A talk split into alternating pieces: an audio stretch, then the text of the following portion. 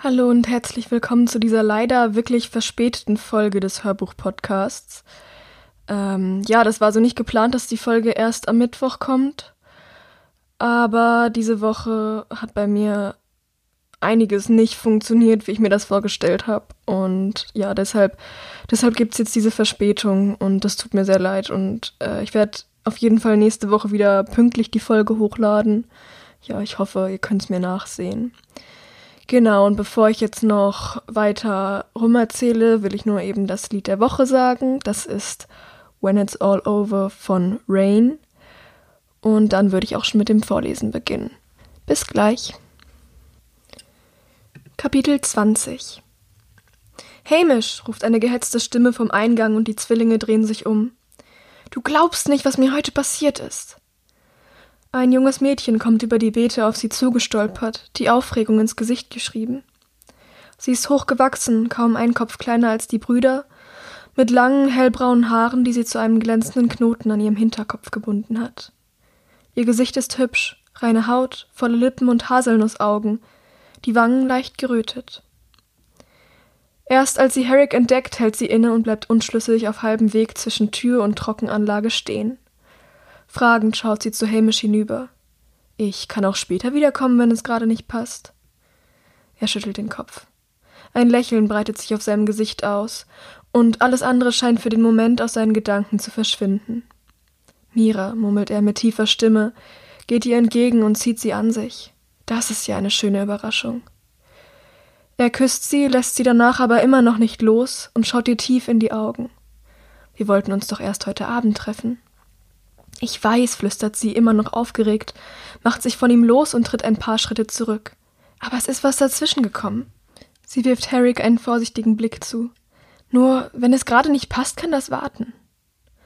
Ich kann sonst auch gehen, sagt Herrick, der sich jetzt bloß wie ein Störfaktor fühlt. Und in einem Raum mit Verliebten zu sein, ist das Letzte, was er im Augenblick braucht.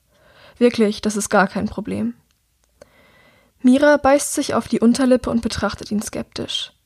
Ihr Blick bleibt kurz an seiner Uniform hängen und wandert dann weiter zu seinem Gesicht. Ich weiß nicht, murmelt sie. Du bist Herrick, habe ich recht? Hamishs Bruder? Er nickt. Und du bist seine Freundin, Mira, richtig? Sie beginnt zu strahlen und piekst Hamish in die Wange. Du hast ihm von mir erzählt? Dann wird ihre Miene wieder ernst und sie mustert Herrick eindringlich. Also, kann man dir vertrauen? Er runzelt die Stirn. Was genau meinst du damit? Jetzt zieht Mira eine seltsame Grimasse, die er nicht so recht deuten kann.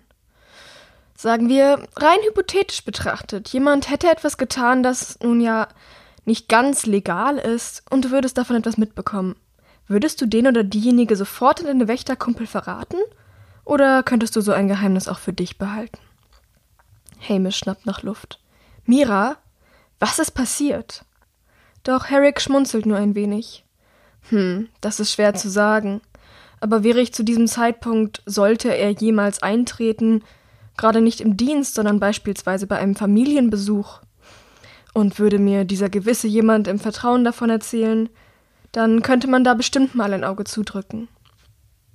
Mira grinst, während Hamish noch immer etwas von der Rolle wirkt.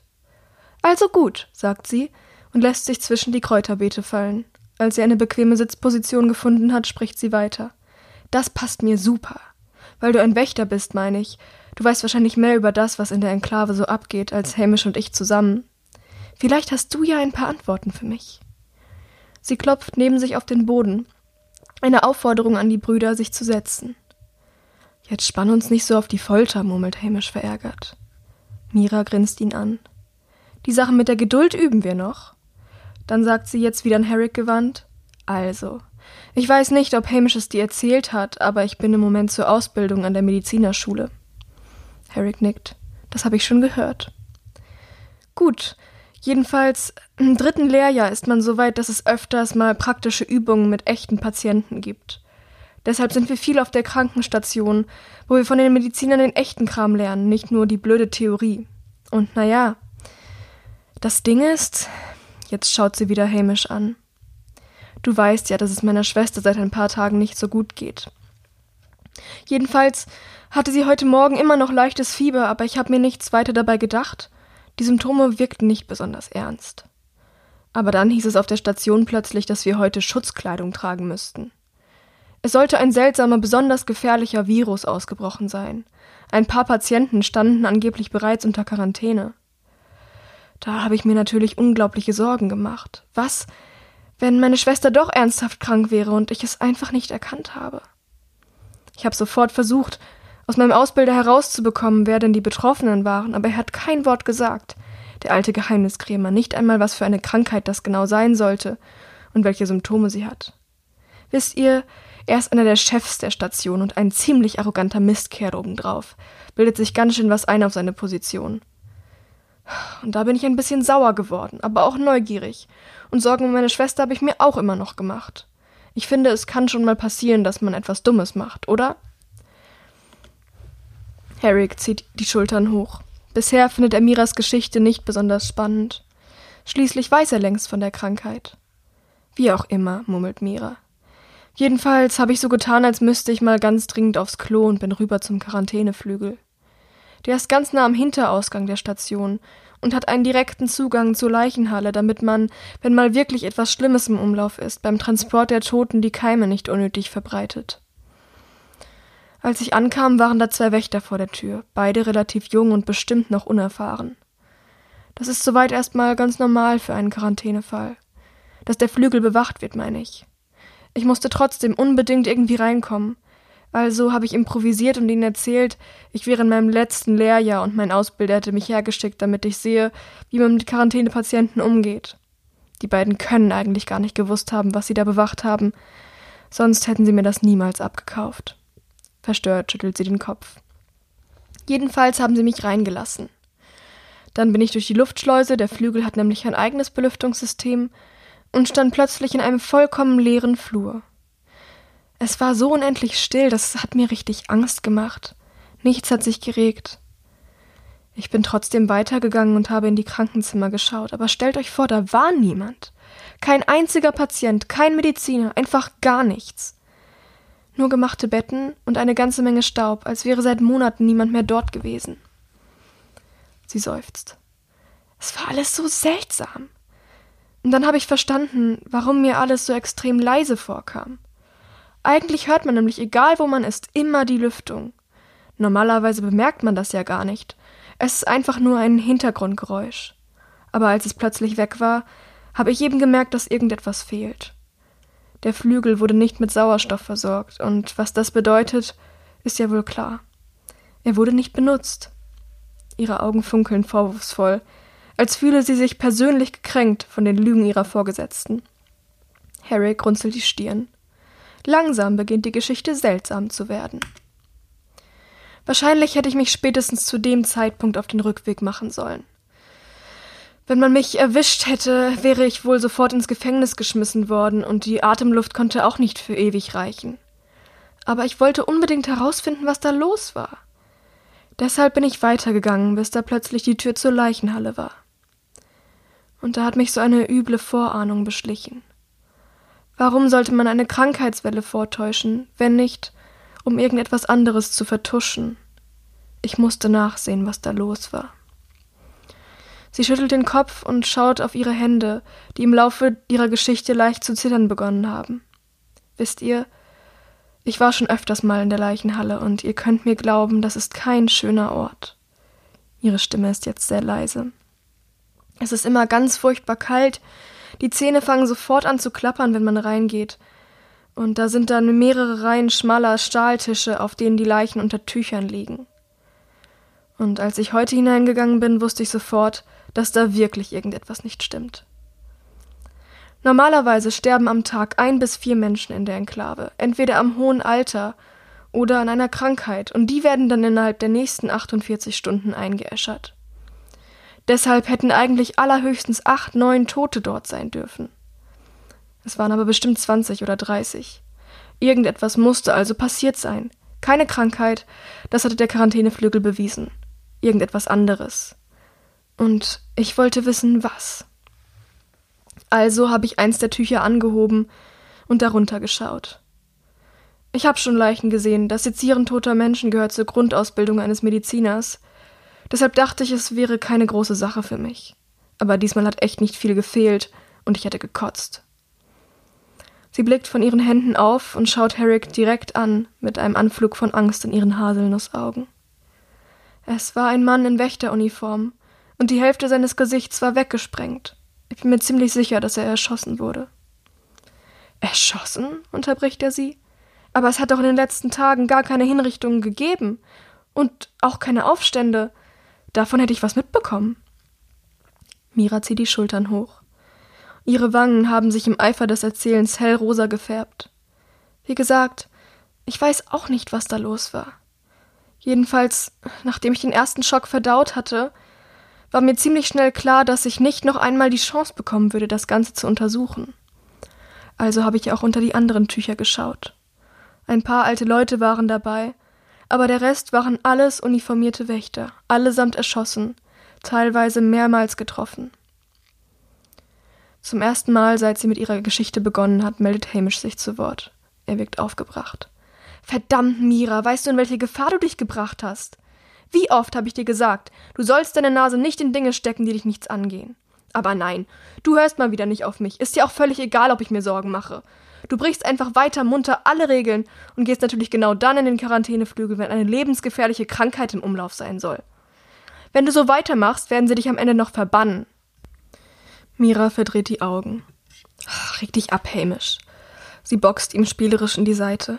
Ich pass schon auf mich auf. Ich brauche keinen Beschützer. Ich hatte doch Schutzkleidung an und niemand weiß, dass ich dort war, abgesehen von den beiden Wächtern an der Schleuse und euch zwei Glückspilzen. Und was ist mit deinem Ausbilder? fragt er mit noch immer scharfer Stimme. Hat er sich denn überhaupt nicht gewundert, was du so lange gemacht hast? Sie lächelt verwegen. Natürlich hat er das. Aber ich habe ihm erzählt, ich hätte es mit der Verdauung. Da hat er nicht weiter nachgefragt und mich nach Hause geschickt. Dann wird sie wieder ernst.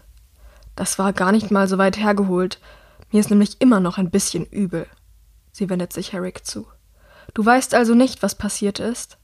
Aufmerksam musterte sie ihn, als würde sie versuchen, mit bloßem Auge zu erkennen, ob er die Wahrheit sagt.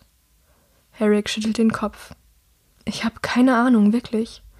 Mir wurde auch nur gesagt, dass irgendeine Art von Krankheit im Umlauf ist. Von Schussopfern weiß ich nichts. Er runzelt die Stirn. Es ist echt seltsam, weil es nie Aufstände unter den Wächtern gibt. Eigentlich nur in den unteren Distrikten. Aber was würde sonst in so einem Massaker enden, wenn nicht ein Aufstand? Vielleicht eine Massenhinrichtung, wirft Hamish ein, der sich trotz seines Ärgers doch für die Geschichte zu interessieren scheint. Vielleicht sind sie bei irgendetwas Illegalem erwischt worden und man hat ihnen auf der Stelle den Prozess gemacht. Vielleicht war es so schlimm, dass man damit nicht warten konnte. Nachdenklich beißt seine Freundin sich auf die Lippe und beginnt leise mit den Fingern auf den Boden zu trommeln. Ich weiß nicht, murmelt sie. Hätten sie ihnen dann nicht allen in den Kopf geschossen? Herrick schüttelt den Kopf. Nicht, wenn sie auf frischer Tat ertappt wurden und versucht haben zu fliehen. Was natürlich nicht besonders viel Sinn macht, du kannst dich schließlich in der Stadt nirgendwo verstecken. Aber unter Druck tun Menschen manchmal seltsame Dinge. Aber, wirft Hamish ein, wüsstest du da nicht davon? Du bist doch auch ein Wächter und solltest eigentlich darüber informiert werden, wenn so etwas passiert, oder? Wenn eine ganze Reihe deiner Kollegen umgebracht wird? Herrick zuckt mit den Schultern. Eigentlich schon, ja. Aber ich bin ganz unten in der Rangfolge, vielleicht bin ich einfach nicht wichtig genug. Er schüttelt den Kopf. So richtig Sinn ergibt das auch nicht. Wieso beruft der Bürgermeister eine Versammlung ein, in der er lang und breit den Selbstmord einer einzelnen Bürgerin bespricht, aber kein Wort über das Massaker verliert, das sich etwa zeitgleich zugetragen haben muss? Und wieso werden unter den Wächtern und auf der Krankenstation Nachrichten über eine Krankheit verbreitet, die offenbar gar nicht existiert? Es kann höchstens sein, sagt Mira langsam, dass da so was Übles im Gang war, dass wirklich niemand etwas davon erfahren durfte. Etwas, das auch andere auf blöde Gedanken bringen könnte. Und deshalb haben sie sich auch das mit der Quarantäne ausgedacht. Sie müssen ja irgendwie erklären, warum so viele Menschen auf einmal verschwunden sind. Hamish zieht kurz die Augenbrauen zusammen und nickt dann langsam. Ja, das könnte sein. Beide blicken Herrick jetzt erwartungsvoll an warten auf seine Meinung doch er antwortet nicht direkt.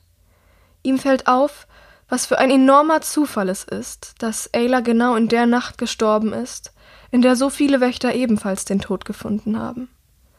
Ob sie am Ende etwas mit der Sache zu tun hatte? Ob der Selbstmord vielleicht genauso erfunden ist? Mira, sagte langsam. Du sagst, du hast unter alle Tücher in der Leichenhalle gesehen, richtig? Sie nickt. Ja, warum? Harry holt tief Luft. Na ja, dann musst du ja auch die Richterin gesehen haben. Wurde sie erschossen wie die anderen? Die roten Flecken auf Miras Wangen werden noch dunkler. Sie schlägt sich mit der flachen Hand vors Gesicht und flucht. Verdammt, das habe ich ganz vergessen. Es ist so viel passiert heute, ich habe einfach nicht mehr daran gedacht, dass sie sich umgebracht hat. Sie kneift kurz die Augen zusammen, als würde sie scharf nachdenken, und schüttelt dann mehrmals den Kopf. Ich habe sie nicht gesehen. Fast schon hilflos blickt sie zwischen den Jungen hin und her. Sie war nicht dort. Und da bist du dir ganz sicher? fragt Hamish nachdrücklich. Da war nicht vielleicht jemand, den man aufgrund der Wunden nicht mehr erkennen konnte. Wieder schüttelt Mira den Kopf. Nein, ganz sicher nicht. Klar, dem einen hat das halbe Gesicht gefehlt, aber das war ein Mann. Und sie waren alle uniformiert. Die Richterin trägt aber keine Uniform. Dann hat man sie bestimmt schon verbrannt, meint Hamish schulterzuckend. Warum sollte man auch warten? Skeptisch mustert Mira ihn. Das kann ich mir eigentlich nicht vorstellen. Allein die Bürokratie nimmt einiges an Zeit in Anspruch, bevor ein Körper ins Krematorium geht. Drei unterschiedliche Mediziner müssen den Tod bestätigen, damit es keine Zweifel gibt. Ein Totenschein muss ausgefüllt werden, eine Urne bereitgestellt, die Angehörigen informiert und so weiter. Eigentlich braucht es schon immer einen Tag, bis das Ganze durch ist. Und abgesehen davon kann ich mir kaum vorstellen, dass man einen Selbstmörder nicht obduziert. Schließlich könnte es immer noch ein Mord gewesen sein, den der Täter nur anders hat aussehen lassen. Nachdenklich runzelt Herrick die Stirn. Und wenn genau das der Grund wäre, warum man sie besonders schnell verbrannt hat? Weil man nicht wollte, dass irgendjemand auf die Idee kommt, sie zu untersuchen. Es kostet ihn einiges an Kraft, den nächsten Satz zu sagen, denn er weiß, würde er die falschen Ohren finden, würde man ihn dafür hinrichten. Wenn die Regierung am Ende selbst hinter ihrem Tod steckt. Darüber denkt Mira kurz nach, aber wirklich überzeugt wirkt sie nicht. Das wäre natürlich eine Möglichkeit, Sie legt den Kopf schief und betrachtet die Brüder aufmerksam. Aber wirklich Sinn ergibt das auch wieder nicht, wenn da noch über 20 andere Leichen sind, deren Tod offenbar vertuscht werden soll. Warum hat man sie dann nicht auch zum Opfer der Krankheit gemacht? Oh Mann, flucht sie leise. Langsam macht mir die ganze Sache hier wirklich ein bisschen Angst. Eine Weile hängen sie alle ihren Gedanken nach, versuchen all die Informationen zu ordnen und einen Sinn darin zu entdecken. In Herricks Kopf entstehen ein Dutzend unterschiedlicher Theorien dessen, was letzte Nacht passiert sein könnte, eine unsinniger als die andere. Doch nach einer gewissen Zeit kristallisiert sich in seinem Kopf ein ganz bestimmter Gedanke heraus aus dem Wirrwarr. Er hat das Gefühl, dass alles, was seit dem Morgen von Andys Prozess passiert ist, in einem größeren Zusammenhang steht. Diese ganze Geschichte hat bereits lange Zeit vor letzter Nacht begonnen, bevor ihre Auswirkungen anfingen, sich bemerkbar zu machen. Und sie hat etwas zu bedeuten. Da ist er sich sicher. Sein Einsatz als derjenige, der Andy in die Verbannung bringen musste, wo er doch so jung und unerfahren ist. Das Gespräch zwischen Echo und Ayla. Der Brief, der vermeintliche Selbstmord, das Verschwinden der Leiche, das Massaker, die Krankheit. All diese Ereignisse sind eng miteinander verknüpft, verwoben mit einem einzelnen roten Faden, der seinen Augen noch verborgen bleibt. Und jedes Mal, wenn er ihn irgendwo im Chaos seiner Gedanken aufblitzen sieht und die Hand nach ihm ausstreckt, windet er sich davon, verkriecht sich irgendwo ganz tief in den Falten seiner Hirnwindungen und kommt erst wieder hervor, wenn er den Blick abgewandt hat. Vielleicht, denkt er, habe ich nur eine winzige Kleinigkeit übersehen. Vielleicht bin ich gar nicht weit davon entfernt, die Wahrheit zu erfahren, das letzte, alles entscheidende Puzzleteil zu finden.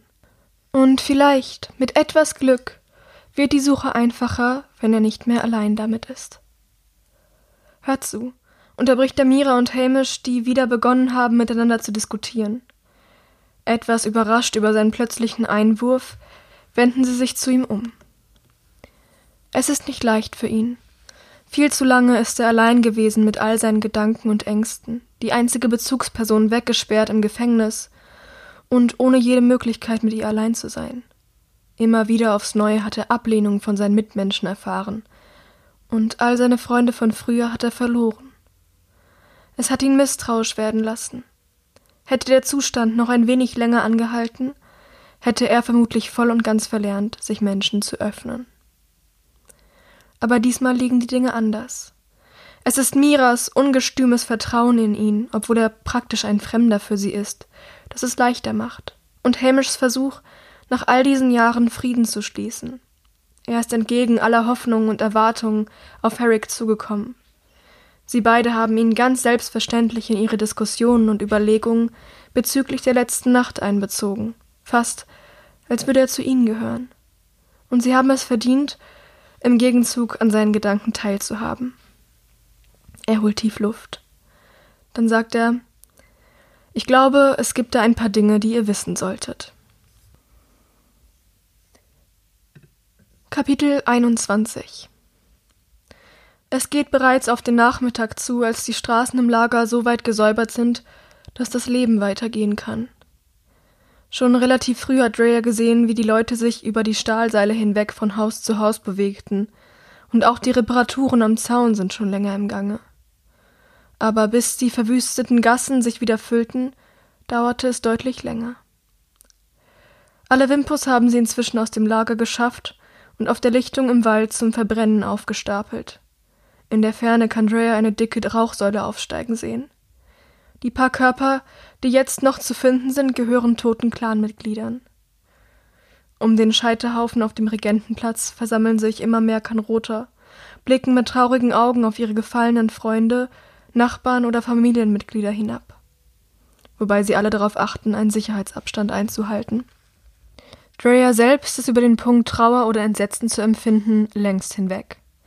Sie ist einfach nur erschöpft, all ihre Muskeln schmerzen und am liebsten würde sie sich ins Bett legen und vergessen. Aber noch ist ihre Arbeit nicht vollständig getan. Als sie einen der letzten Körper mit Michael zusammen auf den Scheiterhaufen bringt, fällt ihr ein ganz bestimmter brauner Haarschopf ins Auge, ganz dicht bei den Gefallenen. Eine Welle der Erleichterung durchströmt sie. Ohne nachzudenken, lässt sie die Beine des Toten los. Angus, ruft sie, springt auf ihn zu und ignoriert den Protestlaut ihres Bruders hinter sich. Erst als sie bei ihm ist, merkt sie, dass er nicht allein ist. Bei ihm stehen eine Frau mittleren Alters und ein zartes junges Mädchen. Beide teilen seine hübschen goldenen Augen und dunklen Haare. Als Angus sich zu Dreyer umdreht, wirkt er erschöpft und abgespannt. Sein Gesicht ist bleich, seine Haare hängen in einem verfilzten Durcheinander auf seine Schultern hinunter, und von dem sonst allgegenwärtigen, verschmitzten Lächeln ist heute keine Spur zu entdecken aber als er erkennt, wer ihn gerufen hat, heben sein, sich seine Mundwinkel ein kleines Stückchen und er kommt auf sie zu. Hier bist du also. Ich habe mich schon gefragt, wo du steckst, sagt er und bleibt ein Stück entfernt von ihr stehen. Dann huscht sein Blick hinüber zu Michael und den vergessenen Toten zu seinen Füßen. Sie haben dich also für die Drecksarbeit eingeteilt. Das ist doch egal, keucht Dreyer. Wo bist du die ganze Nacht gewesen? Ich habe mir solche Sorgen gemacht. Am liebsten würde sie ihm um, um den Hals fallen und ihn ganz fest drücken, doch als er vor ihr zurückweicht, bemerkt sie erneut, wie verschmiert mit Blut und Dreck sie ist. Es muss fürchterlich stinken, denkt sie. Sie selbst riecht überhaupt nichts mehr. Angus lächelt matt. Das war gar nicht nötig. Ich und ein paar andere haben es bloß nicht in die Isolo geschafft und uns stattdessen beim Vieh verschanzt. Wir waren auf der anderen Seite des Lagers, als die Invasion begonnen hat, und als wir es bemerkt haben, war zwischen uns und dem Turm schon der Feind. Drea schüttelt den Kopf. Und ich dachte, du wärst tot. Jetzt kann sich Angus sogar zu einem kleinen, müden Grinsen durchringen und zwinkert ihr zu. Tja, Pech gehabt. Ganz so schnell wirst du mich dann doch nicht los. Dann wird seine Miene wieder düsterer und er blickt zu den beiden Frauen hinüber. Ist das deine Familie? fragt Drea. Angus nickt. Meine Mutter und meine kleine Schwester Fee. Neugierig mustert Rhea die beiden. Zu ihrer Bestürzung wirken sie tief traurig, insbesondere die Mutter. Ihre Augen sind rot und geschwollen und ihre Unterlippe zittert. Mit beiden Händen klammert sie sich am linken Arm ihrer Tochter fest und starrt auf den Scheiterhaufen. Drea beschleicht eine böse Vorahnung. Angus, flüstert sie. Was ist mit deinem Vater? Er ist doch nicht heute Nacht. Er mustert sie überrascht, dann schüttelt er den Kopf und seufzt. Nein, der ist schon lange fort. Aber gestern hat meine Mutter ihre Schwester verloren. Das tut mir leid, murmelt Rhea bestürzt. Wirklich. Wenn ich irgendetwas tun kann, um euch zu helfen. Müde hebt Angus die Mundwinkel. Das ist wirklich lieb von dir, aber es ist schon gut. Ich muss jetzt nur zurück zu den beiden. Meine Mutter braucht mich. Drea nickt und Angus wendet sich zum Gehen. Dann zögert er, dreht sich noch einmal zu ihr um und sagt mit beinahe entschuldigender Stimme Du wirst dich daran gewöhnen müssen, Drea. Du wirst Menschen verlieren, wenn du hier draußen überlebst. Wieder und wieder. Es wird nicht einfacher. Als der letzte Tote seinen Platz auf dem Scheiterhaufen gefunden hat, versammelt sich der ganze Clan auf dem Regentenplatz. Und alle Reparaturarbeiten werden für eine Weile ausgesetzt. Nur ein paar Wachen müssen am Loch im Zaun zurückbleiben. Drea hat einen Platz im ersten Ring aus Menschen, der sich um die Leichen gebildet hat. Sie ist erschöpft und noch immer verstört, aber auch ein wenig stolz. In der Schlacht der letzten Nacht mag sie nutzlos gewesen sein, aber einen wichtigen Teil zum Wiederaufbau des Lagers hat sie auf jeden Fall geleistet. Das kann ihr niemand nehmen. Und jetzt ist es an der Zeit, sich zu verabschieden. Ehrfurcht und Trauer liegen in der Luft. Eine lange Reihe von bestimmt 50 Clanmitgliedern kommt auf den Platz. Drea bemerkt sie erst, als die Menschenmenge sich teilt und eine Gasse für sie bildet.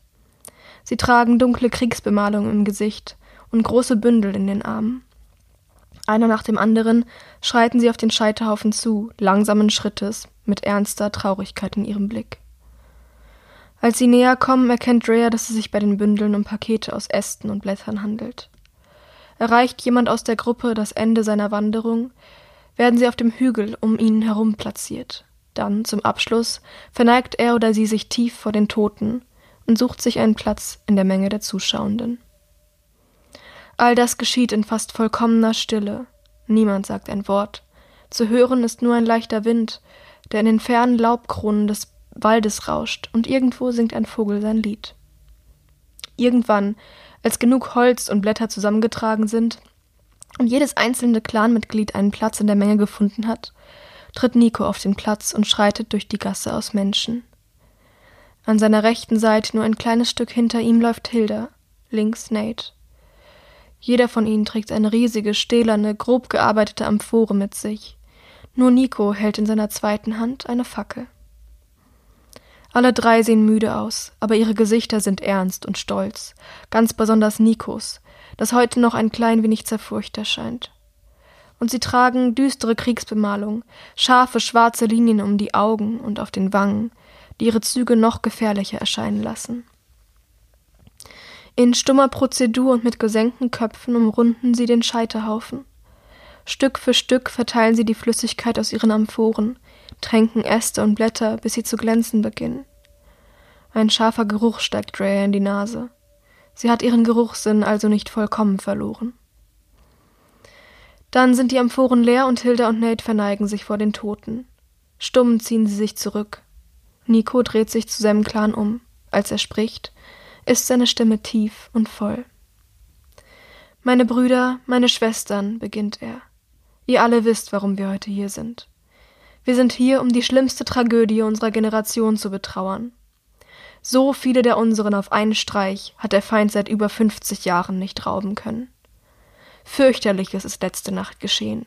Aber wir, die wir hier stehen, spüren noch die Luft in unseren Lungen und den Himmel über unserem Kopf. Wir haben gekämpft und wir haben überlebt, wie wir es immer getan haben. Wem wir vor allen anderen dafür zu danken haben, sind unsere Brüder und Schwestern, die letzte Nacht ihr Leben ließen. Ohne ihr Opfer wären wir nicht mehr hier. Bis ans Ende unserer Zeit werden wir in ihrer Schuld stehen, und niemals werden wir imstande sein, sie zu begleichen. Um dieses Geschenk zu würdigen, ist es nun unsere Aufgabe weiterzukämpfen, Tag für Tag, Monat für Monat, Jahr für Jahr, bis zum Ende unserer Kräfte, bis wir nicht mehr imstande sind, auch nur einen Finger zu krümmen und selber zu Asche und Staub zerfallen. Wir haben von nun an die Pflicht zu überleben in ihrem Andenken, weil sie für uns gestorben sind. Eindringlich wandert Nikos Blick durch die Zuschauenden, bis er Andrea hängen bleibt. Kaum merklich, aber doch sichtbar verengen sich seine Augen. Ja, auch du, Mädchen von hinter der Mauer, scheinen sie zu sagen. Auch du stehst in ihrer Schuld. Dann lässt er sie frei. Jetzt ist es an der Zeit, Abschied zu nehmen. Wir trauern um die Gefallenen und um die Seelen jener, die nun nicht mehr zu retten sind. Und im Namen des Clans der Kanrota spreche ich den letzten Gruß. Er dreht sich um zum Scheiterhaufen, hebt die Fackel und ruft Von Flammen gereinigt, seid Asche, seid Rauch, verweht in den Winden, seid frei aller Qual. Brecht auf mit den Fluten zur letzten Reise, zur Rückkehr zur Erde, der ihr entsprangt. Andächtig senkt er die Fackel nieder auf die alkoholgetränkten Äste und Blätter. Innerhalb weniger Sekunden brennt der Hügel lichterloh. Die Flammen werden größer und größer, Rauch steigt auf in den Himmel und das Holz knackt und ächzt. Dann tritt Nico einen Schritt zurück, verneigt sich und ruft Adiau! Und aus hunderten von Kehlen schallt das Echo seines Abschieds über den Platz bis in den Wald hinein. Für ein paar Minuten breitet sich vollkommene Regungslosigkeit über den Platz aus. Alle Bewegung ist den gierigen, leckenden Flammen im Zentrum des Geschehens vorbehalten, während die Zuschauer zu Stein erstarren. Manche halten ihre Köpfe gesenkt, andere schauen ins Feuer, wieder andere in den Himmel, doch niemand bewegt sich oder sagt auch nur ein Wort. Jeder nimmt Abschied auf seine persönliche Art und Weise. Dreyer selbst denkt an die Frau, die sie gerettet hat, Sie schließt die Augen, richtet in Gedanken das Wort an sie. Danke, sagt sie. Ohne dich hätte ich den Morgen niemals gesehen. Zur Antwort hört sie bloß ihre Schreie. Und dann ist es plötzlich wieder da, das Gefühl, einen unfreundlichen Blick auf sich zu spüren. Sie öffnet die Augen und sieht sich um. Da sind viele Gesichter und viele Tränen, Menschen versunken in ihrer eigenen Welt, und niemand scheint besonderes Interesse an ihr zu hegen bis sie das Mädchen mit dem vernarbten Gesicht in der Menge entdeckt. Den Tag über hat sie ihr nicht besonders viel Beachtung geschenkt, hat still neben ihr hergearbeitet und sie beinahe schon wieder vergessen. Doch jetzt schaut sie sie an und sie schaut zurück. Ihre Blicke verhaken sich ineinander, so fest, dass es beinahe schmerzhaft ist. Erneut ist Dreyer erstaunt von der Widersprüchlichkeit in ihren Zügen, wundert sich, wie ein einzelnes Gesicht gleichzeitig so wunderschön und so abgrundtief entstellt sein kann. Es erscheint ihr physisch unmöglich. Und in den Augen des Mädchens ist wieder diese nackte, kalte Angst. Als wäre da etwas Andrea ein unfassbares Grauen, das all den anderen Menschen um sie herum verborgen bleibt. Irgendwann hält das Mädchen ihrem Blick nicht mehr stand und schaut auf den Boden vor ihren Füßen. Doch Drea beobachtet sie weiter und sie fragt sich, ob sie sich nicht vielleicht schon einmal irgendwo begegnet sind. Da ist etwas an der Kurve ihrer Augenbrauen, dem Schimmer ihres Haars, das ihr entfernt bekannt vorkommt.